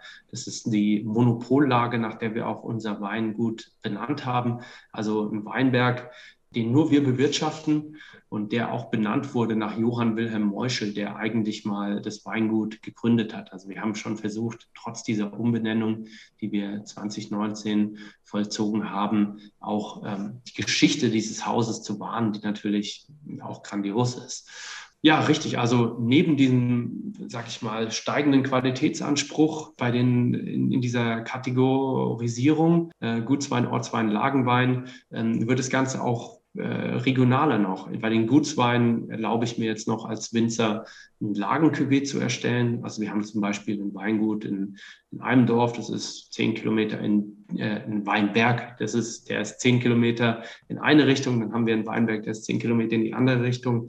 Das sind aber beide Silvaner Weinberge, die passen stilistisch schön zueinander. Dann mache ich da einen Gutswein draus und dann die Ortsweine sind eben alles so die jüngeren Weinberge am Kitzinger Wilhelmsberg und dann die Lagenweine. Es ist wirklich so die Parzelle mit den ältesten Reben. Bei alten Reben ist es im Weinbau so, äh, je älter eine Rebe ist, desto geringer wird der Ertrag. Und es gibt beim, in der Weinbereitung eben immer einen Zusammenhang zwischen Quantität und Qualität. Also je weniger Trauben ich von einem Weinberg ernte, desto höher wird die Qualität. Sind eben äh, alte Weinberge auch für uns sehr viel wert, weil sie eben von Natur aus einfach schon mal einen geringeren Ertrag haben. Zusätzlich kommt noch, dass eine Rebe auch sehr lange braucht, um ihr Wurzelwerk mal voll auszubilden. Ähm, wenn ich heute einen Weinberg pflanze, dann dauert es ungefähr drei Jahre, manchmal auch noch länger, bis da überhaupt mal die ersten Trauben dranhängen. Man sagt eigentlich heutzutage, dass es zehn Jahre lang dauert, bis die Wurzeln eines Weinberges überhaupt voll ausgebildet sind. Ja, deswegen ist es eigentlich äh, auch schade, wenn man ja, gute Weinberge irgendwann rodet, nur weil sie alt sind, weil das ist eigentlich dann der Zeitpunkt, wo die Qualität richtig gut wird. Also nochmal, die Lagenweine sind die ältesten Parzellen mit, der, mit den höchsten Qualitäten okay. an Trauben. Und die ja. machen dann ja. auch am meisten Spaß zu verkosten im Weinkeller? Ja, das hoffe ich doch. also mir sicherlich. Ja. Aber dafür müsst ihr dann vielleicht echt mal vorbeikommen. Ja, das machen wir auch. Und äh, jetzt hast du ja gerade schon erzählt, dass ihr eben im Boxbeutel jetzt dann auch ein, jetzt hilf mir schnell, Spätburgunder macht. Genau. Und habt ihr im Moment gar nicht äh, im Programm. Ich habe gesehen, ihr habt ein äh, Cuvée im Moment Cuvée, aus ja, Dornfelder und Domina, aber ansonsten, ihr seid wirklich sehr weißweinlastig jetzt. Wollt ihr denn mehr noch so in die Richtung Rotwein gehen? Ähm, ich sag mal so. Ich glaube, unser, unsere Zukunft wird sein, dass wir uns irgendwie so ein bisschen auf verschiedene Kernthemen spezialisieren wollen. Ähm, dazu gehört Silvaner, Riesling, Spätburgunder und dann noch Sekt natürlich. Mhm. Aber wir, ich glaube, heutzutage muss man einfach aufpassen, dass man nicht auf allen Hochzeiten tanzt. Ja. Und es geht ganz schnell, dann hast du hier noch ein Cabernet stehen und da noch ein, äh, was weiß ich, Sauvignon Gris und da hinten noch ein Grauburgunder und irgendwann überrollt dich allein diese Flut an Rebsorten. Ne? Und äh, ich habe es ja vorhin schon gesagt, wir versuchen eigentlich auch unser ja. Sortiment ähm, auf das zu beschränken, was wir gut können und wir eine ganz bestimmte Vorstellung haben. Ja, deswegen bin ich da eigentlich immer auch ein bisschen skeptisch mit zu vielen neuen Sachen. Ja. Zum Spätburgunder an sich als wir angefangen haben in Kitzingen, da haben uns noch gar nicht alle Flächen am Spätburgunder, äh, Entschuldigung, am, am, Wilhelmsberg gehört, sondern die waren teilweise noch an andere Winzer verpachtet. Und erst äh, ab 2019 haben wir den Weinberg äh, wieder dazu pachten können, in dem heutzutage unser Spätburgunder wächst. Und äh, ja, seitdem haben wir da eben Arbeit reingesteckt. Äh, auf der anderen Seite, wenn ich heute einen Spätburgunder mache, Spätburgunder liegt bei uns zwei Jahre auch in, in Barrikfässern. Hm, die Zeit braucht er, um zu reifen, um im Mund einfach äh, noch ansprechender zu werden.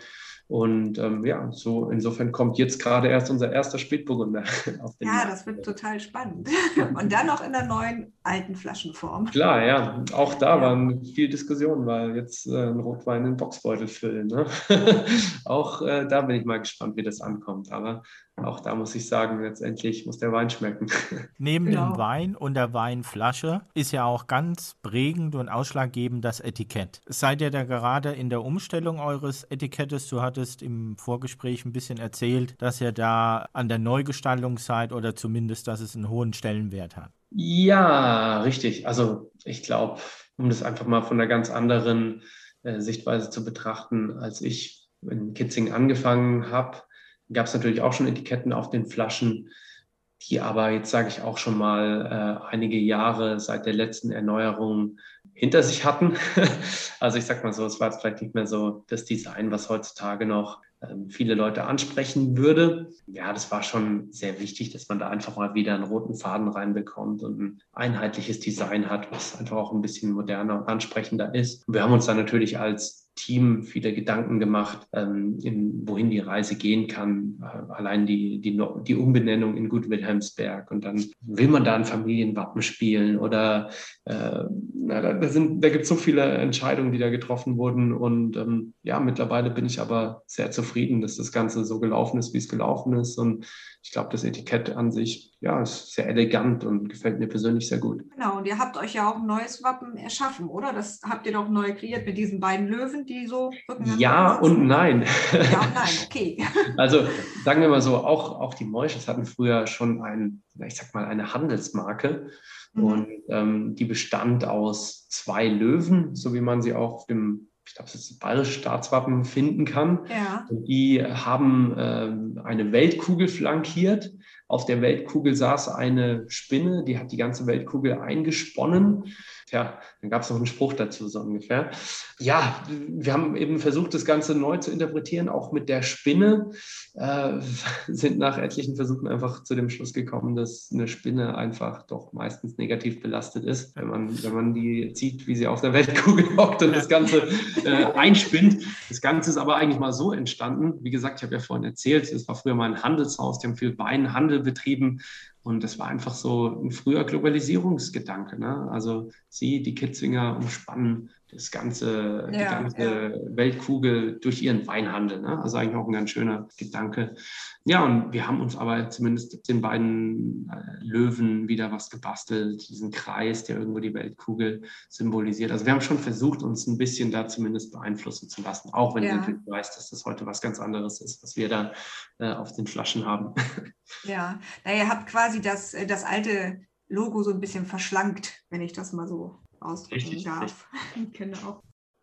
Ja, erzähl doch noch ein bisschen was von euren Schaumweinen oder Sekten vielmehr. Ähm, ich habe so rausgelesen aus eurer Webseite, dass das jetzt auch äh, ja, ein neues Thema ist, an das ihr euch heranwagen wollt. Und ich glaube, du hast es vorhin auch schon mal kurz angerissen. Ähm, den Blanc de Blanc habe ich ja schon probiert mit diesem hellgrünen Etikett. Den fand ich sehr gut. Aber ich habe gesehen, es gibt jetzt auch noch einen Silvaner. Richtig, richtig. Ja, Sekt war, es war für mich irgendwie ganz, an, äh, ganz zu Beginn schon ganz wichtig, dass wir in Kitzing Sekte produzieren würden.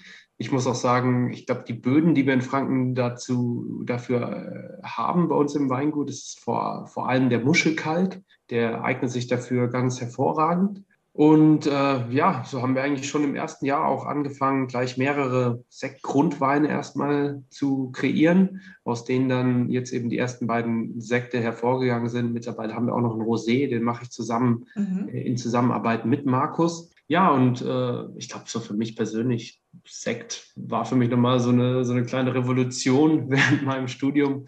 Ich habe da irgendwann mal angefangen, habe ein Jahr lang fast nur noch Asti getrunken. Darf man eigentlich auch niemandem erzählen, aber ähm, ja. Es gibt ja durchaus gute. Richtig, aber das war nicht die, die ich getrunken habe. ähm, ja, aber von, von, von diesem Asti äh, kam ich dann eben irgendwann auf Sekos und dann auf Winzersekte und irgendwann äh, habe ich Gefallen an den Champagnern gefunden und ähm, so kam es dann eben auch, dass ich mein erstes Praktikum äh, 20, äh, wann war das, 2012 in, äh, beim Sektgut Raumland gemacht habe. Das ist eigentlich heutzutage mit das renommierteste Sekthaus in Deutschland Und äh, habe da einfach sehr viel gelernt über, über die Sektproduktion nach der traditionellen Flaschengärung. Ähm, das Haus äh, orientiert sich immer noch sehr stark an der Champagne und habe da einfach sehr viel mitgenommen, habe mir dann natürlich auch später noch viel in der Champagne angeschaut, um mir das vor Ort ein bisschen anzuschauen. Und war irgendwie immer so ein bisschen so was, äh, äh, woran ich persönlich sehr viel Gefallen gefunden habe auch wieder da das Thema. Guter Sekt oder auch äh, natürlich auch Champagner ist immer so gemacht, dass er unglaublich animierend ist und belebend. Ja. Ne?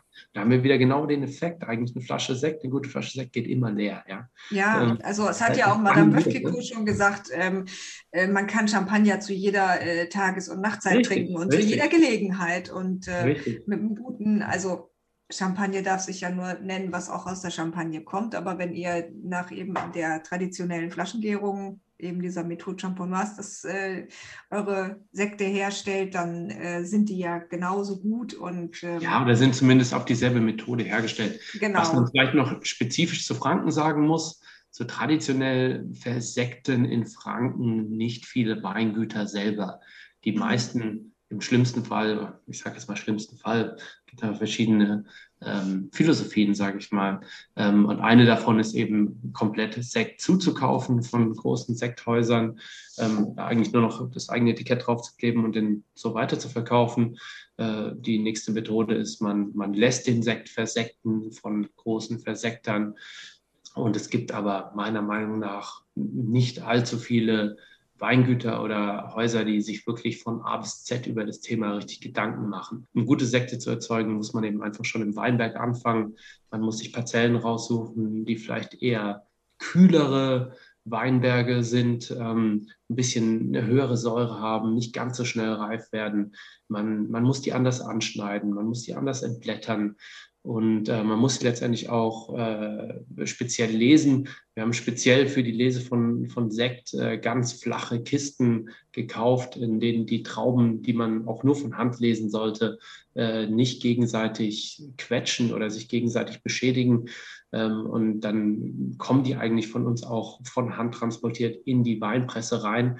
Und damit kriegen wir es eigentlich hin, dass zum ersten Mal dass das Saft aus den Trauben austritt. Ähm, äh, dann äh, passiert, wenn wir die Presse anschmeißen und die Presse ihren Druck erhöht.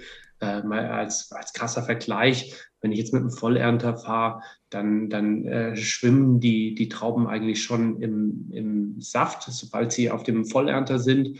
Und in dieser Zeit mazeriert die Traube eben mhm. aus den Schalen, aus den Kernen auch schon Stoffe äh, raus, die wir im Sekt später nicht haben wollen. Naja, und lange Rede, kurzer Sinn, auf jeden Fall glaube ich, wir haben da wirklich uns von A bis Z Gedanken drüber gemacht, wie wir da gute Sekte produzieren und sind damit in Franken noch relativ alleine ähm, oder sind jetzt einfach noch nicht so äh, nicht so, dieses Thema Sekt ist einfach noch nicht so weit verbreitet. Ähm, das Zweite, was uns da sicherlich ein bisschen ähm, rausstechen lässt, ist, in, natürlich gab es schon eine kleine Sekte-Revolution äh, in anderen Anbaugebieten in den letzten Jahren, gerade in der Pfalz und in Rheinhessen hat sich da schon enorm viel getan und da gibt es enorm spannende Sachen. Ich habe so ein bisschen das Gefühl, viele Leute setzen eben nach wie vor immer auf die drei traditionellen Champagner-Rebsorten, also Schwarzriesling, Spätburgunder und Chardonnay, die natürlich auch vortreffliche Sekte äh, erzeugen. Aber ich denke auch, oder ich finde es spannend, ja, einfach auch mal andere Rebsorten so ein bisschen zu behandeln. Und ich glaube daran, dass der Silvaner ein unglaubliches Potenzial hat äh, für richtig hochwertige Schaumweine, einfach weil der Silvaner ja auch eine ganz delikate Rebsorte ist, die kein allzu prägnantes Rebsortenaroma mit sich führt und dadurch einfach auch viel Platz lässt für ein langes Hefelager, für den Einfluss der Hefe, äh, für diese Flaschenreifung, die der Sekt durchziehen muss. Ja, ich denke, das zeichnet uns ein bisschen aus, dass wir eben gerade auch darauf setzen und eben irgendwie auch nicht das machen, was sonst alle machen. Ja.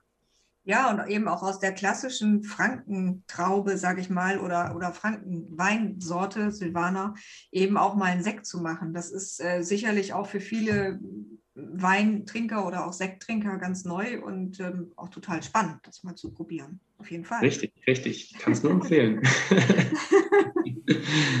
Ja, was ich noch fragen wollte, ähm, ihr habt jetzt auch einen ähm, sehr nördlichen ähm, Ort gefunden, euch zu präsentieren, sage ich mal, so als äh, kleinen na, Ableger ist es ja eigentlich nicht, aber ihr, ihr habt ähm, ja eine Repräsentationsfläche jetzt in Westerland in Sylt, auch sehr citynah und ähm, ich habe den, diesen ähm, Deli, ist es Deli und Weinshop, so heißt es, oder? Richtig, richtig. Und heißt auch Wilhelm, Wilhelms. Richtig, ja. Genau. Und ähm, ja, das ist sehr modern und, und schick eingerichtet. Und ich habe es nur in der Mache gesehen, als es äh, noch im Bau war. Aber jetzt äh, ist es ja eröffnet mittlerweile. Und äh, da gibt es eben auch eure Weine, die ja auch mhm. eigentlich noch sehr, sehr jung und sehr neu sind. Und es äh, ist eine tolle Art, sich jetzt repräsentieren zu können. Ja, doch, natürlich. Ähm, ich bin da natürlich auch sehr happy, dass äh, unser Mäzen, sage ich mal, auch auf solche Lust, äh, auf solche Sachen Lust hat und ähm, in solche Projekte investiert. Das ist natürlich auch für uns äh, eine unglaubliche Chance an, an, an, so, einem, an so einem Fleck, nochmal neue Leute ansprechen zu können. Die ganze, die, diese Sache eben solche, so eine Flagship-Stores zu eröffnen, ist aber gar nicht mehr so neu. Es gibt gerade in Österreich äh, einige Winzer, die das schon vor Jahren auch betrieben haben und in, äh, an interessanten Flecken, Weinbars oder äh, Stores zu eröffnen, die ganz Produktpaletten äh, vom Weingut ähm, äh, da vermarktet haben. Und ja, ich glaube, das ist einfach eine tolle Sache, um aus dem Anbaugebiet rauszukommen und vielleicht an, an einem Ort sich nochmal zu präsentieren, in dem jetzt noch nicht äh, so viel Wein von der Region bekannt ist. Und ähm, ja, ich bin da sehr happy drüber, dass das alles so entstanden ist. Und was ich gehört habe, ist, äh, läuft es alles auch sehr gut an. Es kommt gut an auf Sylt. Und ja, ich freue mich da auf jeden Fall drauf, äh, demnächst mal da oben hinzu, hinzufahren und das auch live erleben zu können. Ja, ja, ja es gibt ja auch so kleine, feine Speisen und ähm, macht schon Richtig. Lust da, sich das mal anzugucken. Ich sehe das immer auf Instagram und äh, denke, na, das könnte ich genau. jetzt auch gebrauchen. auch den, den Frankenwein mal in den Norden zu bringen. Also, und, ich denke auch so. Ich glaube, äh, das, das, Problem, was äh, der Frankenwein nach wie vor hat, ist eben mit der Rebsorte Silvaner, ähm, die auf der einen Seite ein unglaubliches Potenzial hat, gerade als Essensbegleiter, weil sie eben auch elegant ist und zurückhaltend und nicht zu laut, weil sie gut mit, äh, mit, mit gerade äh, mit Speisen auch, äh, ja, sie konkurriert nicht mit Speisen, sondern mhm. ähm, fügt sich sehr gut ein, eben auch für, für, für Gemüse und auch, auch delikate Speisen, sage ich mal. Und hat da sehr viel Potenzial. Aber die, die große bekannte Rebsorte in Deutschland ist eben nach wie vor Riesling was ja auch äh, berechtigt ist. Und Riesling ist wunderbar und toll und jeder liebt Riesling, ist klar. Aber ähm, ja, ich glaube, Silvaner ist vielen Leuten, für viele Leute einfach auch gar nicht so äh, richtig, äh, haben viele Leute gar nicht so richtig auf dem Schirm. Ne? Ja, wenn, wenn das eine Möglichkeit ist, um Silvaner ein bisschen auch raus aus äh, Franken zu bringen und es zu promoten, dann würde mich das super freuen. Ja, also ich kann nur jetzt so von, von mir sagen, ähm, ich hatte den auch lange nicht auf dem Schirm, weil ich einfach, ja, irgendwie, also Franken war sowieso dann nicht so meine, meine Weingegend, muss ich ehrlich sagen, ähm, weil das auch ähm, so ein bisschen, das hatte schon so ein bisschen altbackschen Touch immer. Und, ähm, also doch. Ja, Franken, ja. Aber jetzt ja nicht mehr. Jetzt nicht mehr, hoffentlich. Nein, jetzt habe ich ja ähm, diverse Weinproben online schon mit dir auch erlebt. Und äh, ich weiß noch, wie überrascht ich war, als ich diesen ersten Silvaner von euch getrunken habe. Und ich habe mir sofort eine Kiste bestellt hinterher, weil ich den einfach so äh, genossen habe in dieser Weinprobe und das so gut fand. Und äh, von daher finde ich das toll, dass es das jetzt auch in Norddeutschland gibt. Super. Ja, ich glaube, äh, die Geschichte vom Silvaner in Franken äh, war ein bisschen so. Ähm, wie gesagt, in, in ganz Deutschland gibt es Riesling. Ähm, ich glaube, Franken ist ja doch recht nördlich gelegen, hat äh, vielleicht auch einfach ein bisschen kontinentaleres Klima. Früher äh, sind auch nicht immer die Trauben reif geworden. Es gab auch schon mal im Winter richtig heftige Fröste, die einen Großteil der, der Reben einfach abgetötet haben. Der Silvaner hat unter anderem diesen einen Vorteil, dass er nicht ganz so lange braucht wie der Riesling, um reif zu werden. Der Silvaner kam eigentlich mal aus Österreich, wurde 1659 äh, zum ersten Mal in Kastell gepflanzt. Das ist ein ganz kleines Dorf, das ist ungefähr zehn Kilometer von Kitzing entfernt und hat sich von da aus kommend eben in, in ganz Franken verbreitet und auch in äh, zu seiner Blütezeit auch in großen Teilen Rheinhessens und so. Äh, es waren wirklich mal große Teile Deutschlands auch wirklich mit Silvaner bestückt. Vor allem eben unter der Intention, dass es, glaube ich, in Franken früher einfach ein bisschen zu kalt war für den Riesling. Deswegen hat man Silvaner gepflanzt und deswegen ist das eben einfach nach wie vor da so eine lokale Spezialität. Und ja, weil es den Silvaner eben sonst nirgendwo so häufig gibt, ist es eben einfach noch ein bisschen unterm Radar. Und wie du sagst, ja, das freut mich, äh, wenn die unsere Weine schmecken. Und ähm, eigentlich äh, kriegt man auch von allen Leuten, die Silvaner nicht mehr so auf dem Schirm hatten, immer gutes Feedback. Also es hat definitiv seine Berechtigung. Ja, es ist einfach, man hat dann immer Grauburgunder, Weißburgunder. Das ist ja sehr angesagt gewesen, einfach so die letzten Jahre. Und äh, dann ist der wirklich einfach ja so ein bisschen in Vergessenheit geraten, was äh, aber total schade ist, wenn man da einfach mal wieder ein Fläschchen probiert. Ich glaube, auch der, ich glaube auch der Silvaner war in den letzten Jahren äh, in einem wahnsinnigen Wandel. Ich führe es darauf ein bisschen äh, zurück, dass der Silvaner noch so in den 90er Jahren eigentlich immer versucht wurde, als so ganz fruchtiger Wein, dass, dass der Silvaner in den 90er Jahren noch als sehr fruchtiger Wein interpretiert wurde und vielleicht äh, viele Winzer versucht haben, aus dem Silvaner was zu machen, äh, was er gar nicht so wirklich ist. Mhm. Und ähm, heutzutage die junge Generation geht von diesem fruchtigen Bild eigentlich eher wieder ein bisschen zurück und versucht, den, den Silvaner wieder ganz anders zu interpretieren. Der Silvaner ist nämlich als Rebsorte, wie gesagt, sehr zurückhaltend, eher so Heuaromen, vielleicht ein bisschen Birne und sowas. Aber das ist nichts, was einen jetzt direkt anspringt. Und das zeichnet ihn auch irgendwie aus. Und ich glaube, dieser Wandel, der da gerade so im, in der Weinbereitung auch zu, zu sehen ist bei vielen jungen Winzern, der verändert einfach auch das Bild vom Silvaner gerade und so ist vielleicht äh, dadurch auch bei vielen Leuten jetzt nochmal ganz neu auf dem Radar. Und gerade so, wenn ich so lese, was da viele Sommeliers drüber schreiben oder die, die Weinfachpresse, dann denkt man sich, ja, ja, das ist das nächste große Ding auf jeden Fall. Ja. Aber allerdings, wir, wir Winzer, wir leben halt auch einfach immer so in, ein bisschen in so einer kleinen Bubble und äh, was wir da in unseren Köpfen zusammenbrauen, das entspricht manchmal auch nicht immer der Realität. Wunschgedanken. Gibt es denn auch Trends, dass man sagt, fünf Jahre ist jetzt Silvaner modern und dann kommt so ein Hype auf Schwarzriesling und danach kommt ein Hype auf Saint-Laurent. Hm Gibt es so nee. Tendenzen, Trends? Sicherlich. Ich meine, ähm, du kannst dich sicherlich noch an die Liebfrauenmilch erinnern, oder? das war sicherlich mal einer der ersten großen Weintrends. Dornfelder ja. war einer. Pinot Grigio ja. ist es zurzeit wahrscheinlich ja. immer noch oder noch auf dem aufsteigenden Ast. Sauvignon Blanc war es. Es gibt diese Trends definitiv. Klar, was soll ich dazu sagen? Ja, ähm, ist immer die Frage, ob man halt jeden Trend mitmachen muss. Ne? Wenn ich jetzt zu euch ins Weingut komme, habt ihr auch eine Winzer-Gastronomie auf dem Weingut? Also unser Weingut äh, wurde früher mal wirklich auf die grüne Wiese gebaut. Ähm, wir haben dann Platz in, in Kitzingen, der ist recht nah am Bahnhof oder eigentlich direkt am Bahnhof.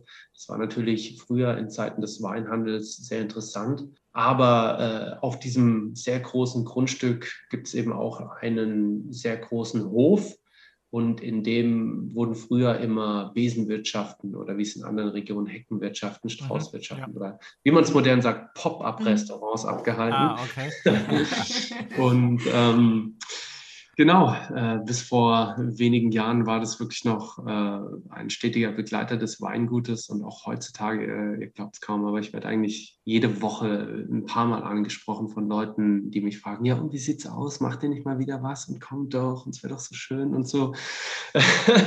ähm, ja, wir haben das letztes Jahr auch wirklich mal angeleiert, haben im Sommer ein sehr schönes ähm, äh, Bergfest gefeiert. So ist das übrigens auch entstanden, dieser Name Wilhelms, der jetzt, glaube ich, auf Sylt äh, da auch äh, benutzt wird. Ist, wir, haben, wir haben unser After Work eigentlich Wilhelms Bergfest genannt, ne? ja. so als kleines Wortspiel.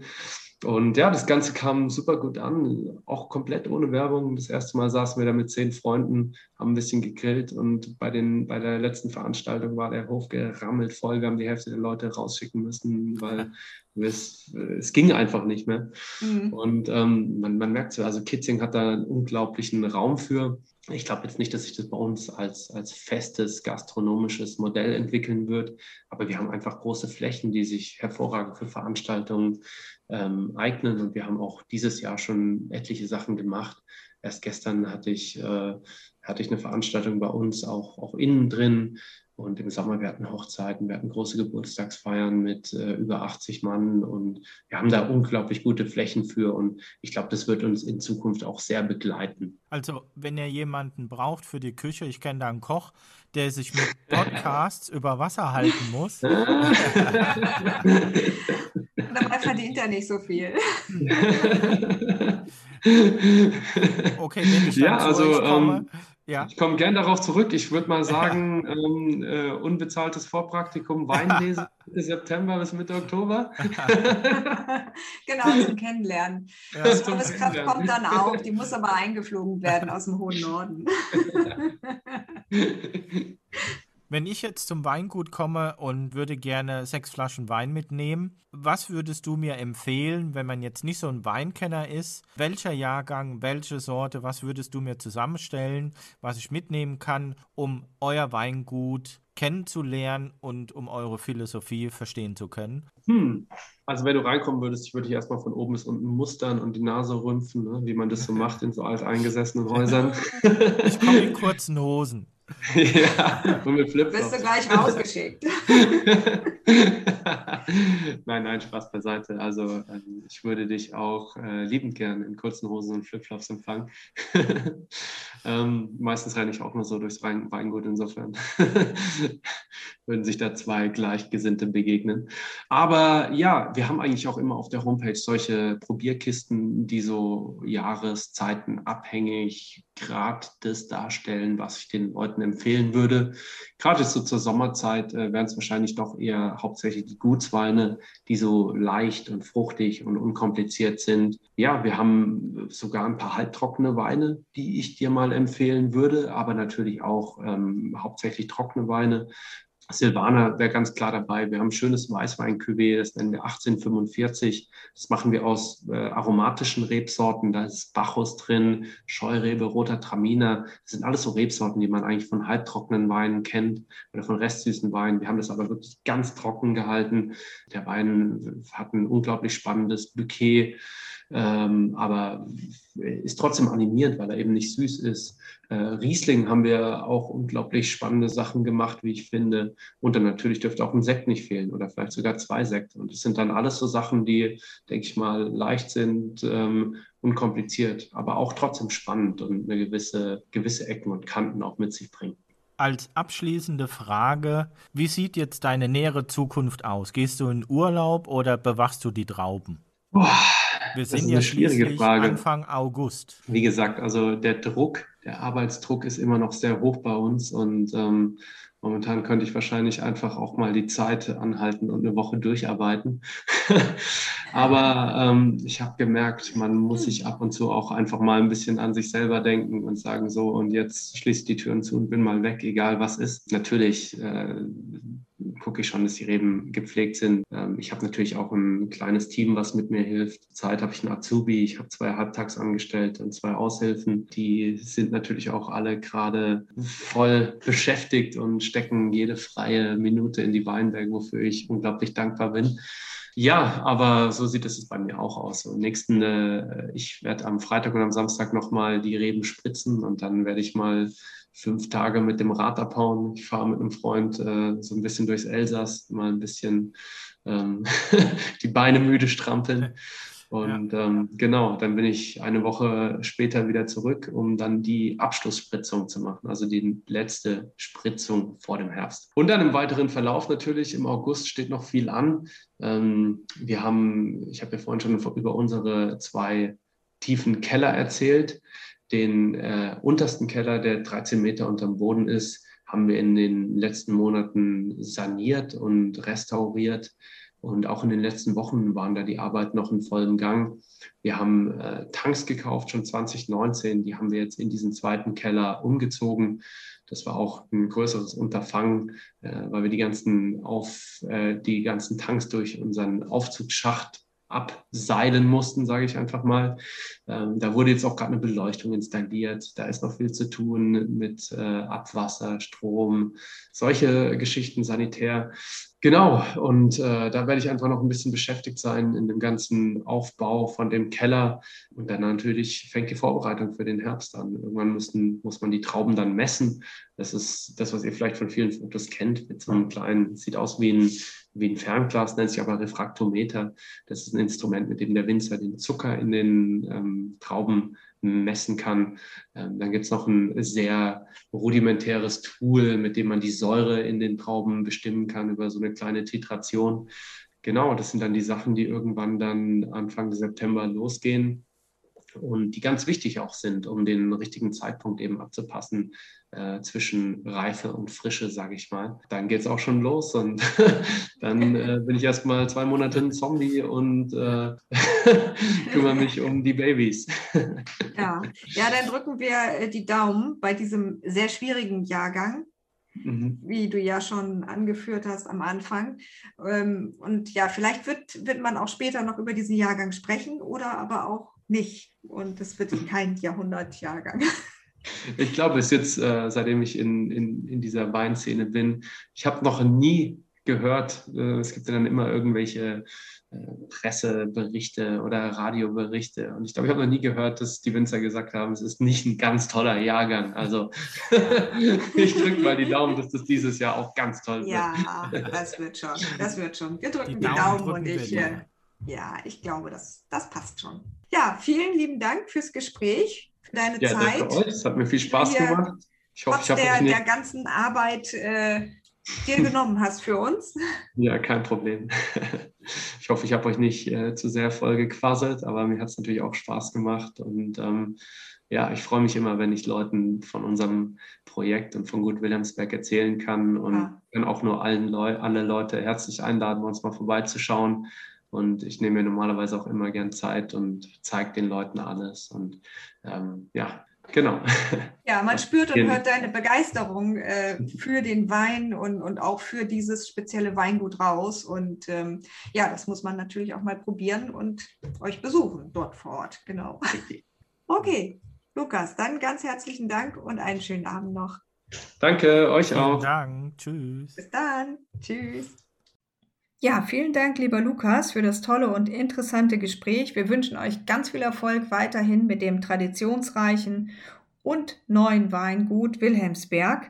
Ja, und ihr, liebe Zuhörer, ich weiß nicht, wie es euch geht. Ich habe große Lust, jetzt mal nach Franken zu reisen und einfach mal die Weine dort vor Ort zu probieren. Hier zu Hause habe ich das schon des Öfteren getan und wie gesagt, ich bin ein großer Freund des Silvaner, aber da gibt es ja noch viel mehr zu probieren und ähm, darauf habe ich große Lust und macht ihr das doch auch mal. Schaut vorbei, geht in den Weinverkauf und kostet, was dort angeboten wird.